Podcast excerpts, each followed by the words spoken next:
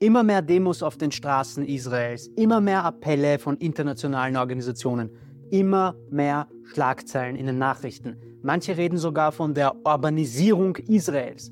Worum geht es da überhaupt und warum ist das Ganze so schlimm? Wir schauen uns das jetzt ganz genau an.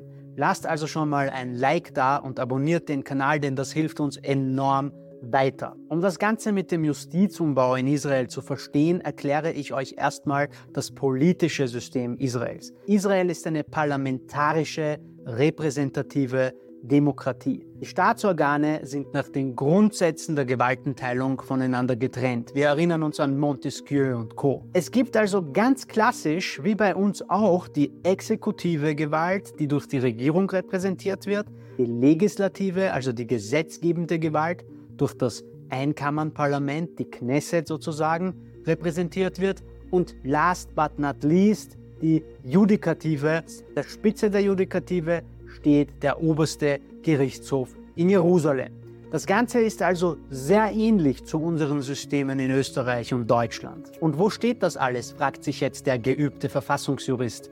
Gute Frage, denn Israel besitzt keine Verfassung, jedenfalls kein eigens verfasstes Dokument. Denn die israelische Verfassung wird in Form von einzelnen Grundgesetzen aufgebaut.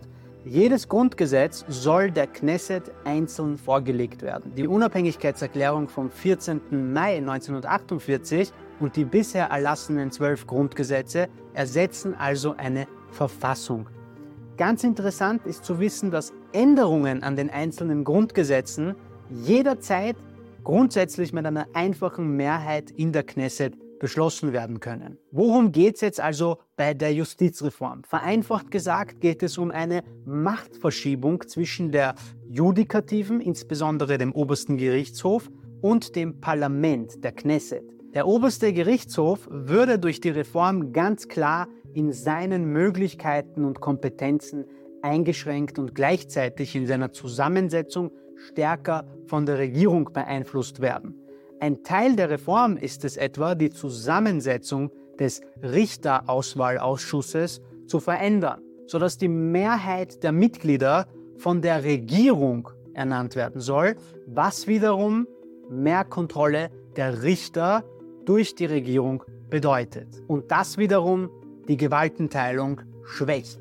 Aber auch die Befugnis der Knesset, also der Legislative, des Parlaments Entscheidungen des obersten Gerichtshofes außer Kraft zu setzen und das auch noch mit einer einfachen Mehrheit von 61 von 120 Stimmen, etwa wenn er ein Gesetz der Knesset als verfassungswidrig erklärt.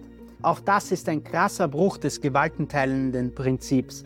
Das würde in Österreich etwa eine Zweidrittelmehrheit der Abgeordneten und aufgrund der wesentlichen Änderungen der Verfassung wohl auch eine Volksabstimmung bedeuten. An dieser Stelle Shoutout an Hans Kelsen, der uns eine wahnsinnig stabile und elegante Verfassung hinterlassen hat, an der solche demokratiefeindlichen Züge wohl eher gescheitert wären. Aber zurück zur israelischen Justizreform.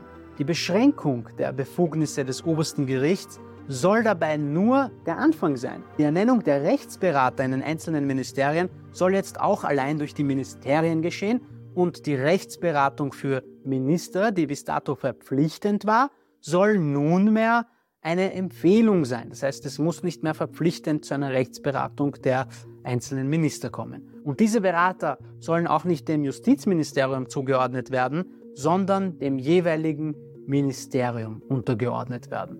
Warum das Ganze? Benjamin Netanyahu, der Regierungschef Israels, meint, dass die Justiz zu viel Macht hat und er wieder mehr Gleichgewicht schaffen möchte. Am 23. Juli 2023 wurden zentrale Bestandteile der Reform durch das Parlament nun gebilligt. Nun kann und soll der oberste Gerichtshof Israels über dieses Gesetz und seine Verfassungskonformität auch noch entscheiden. Was glaubt ihr, wie diese Entscheidung ausfallen wird? Was denkt ihr allgemein zu dem Ganzen? Und findet ihr, dass das okay ist, was gerade in Israel passiert? Schreibt eure Meinung bitte in die Kommentare und vergesst nicht, unseren Kanal zu abonnieren. Mein Name ist Boris, das ist Just Profi und wir sehen uns beim nächsten Mal.